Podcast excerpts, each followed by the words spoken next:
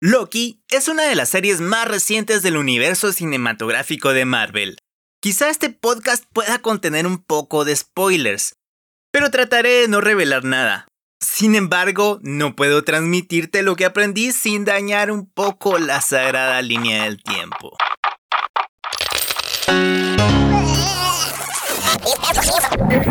Esto pasa cuando los geeks se apoderan de los micrófonos.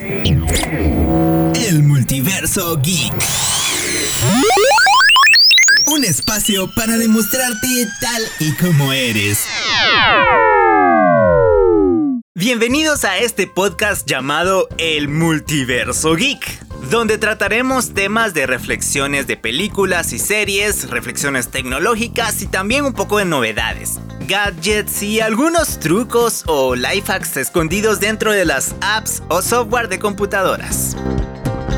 Pero ya, entrando en materia, ¿Qué pasaría si descubrieras que existe un multiverso y que dentro del multiverso hay otras versiones o variantes de ti. Y que por alguna razón o algún evento Nexus, es decir, un evento distinto al que tenía que ocurrir, estas versiones terminan siendo diferentes a ti. Algunas quizá con pensamientos y actitudes más macabras y otras con mayor bondad. En fin, luego de colocarnos en este panorama, aquí te van mis 5 lecciones que aprendí de Loki. Número 1 dejar el ego por los suelos. Loki es un personaje demasiado egocéntrico y le gusta hablar de sus aptitudes y exagerar las cosas. Sin embargo, durante la serie vemos que esta actitud no lo lleva a ningún lado. La lección es que para ser alguien importante debes dejar que tus hechos hablen por ti y no tus palabras. Número 2. Sí, existe una sagrada línea del tiempo, pero mi querido amigo, déjame desilusionarte un poco. Pero en la vida real no existe el multiverso, nada más el multiverso geek, ni tampoco existen las variantes. Sin embargo, cada decisión que tomes afectará enormemente tu realidad y tu futuro. Así que cada vez que tomes una decisión, usa el tiempo adecuado para pensar si esto afectará tu sagrada línea del tiempo. Número 3. Los seres humanos somos tan egoístas que si nos presentaran una persona del sexo opuesto idéntica a nosotros, nos enamoraríamos rápida y fácilmente. ¿Por qué? Porque solo pensamos en nosotros. Entonces, es hora de pensar menos en ti y más en las personas que te rodean.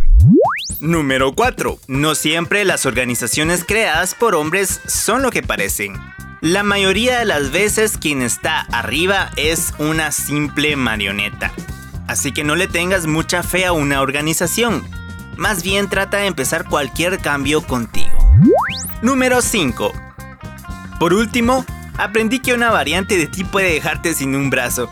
Así que ten cuidado. Muchas veces tú eres tu peor enemigo.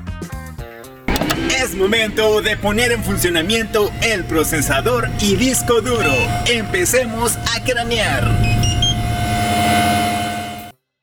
Hay muchas lecciones que se pueden aprender de esta serie. Sin duda es una de las más recomendadas y que le dan un giro hasta fase 4 del UCM. Pero siempre que veas una película, una serie o un libro, por muy ilógico que parezca, búscale una lección.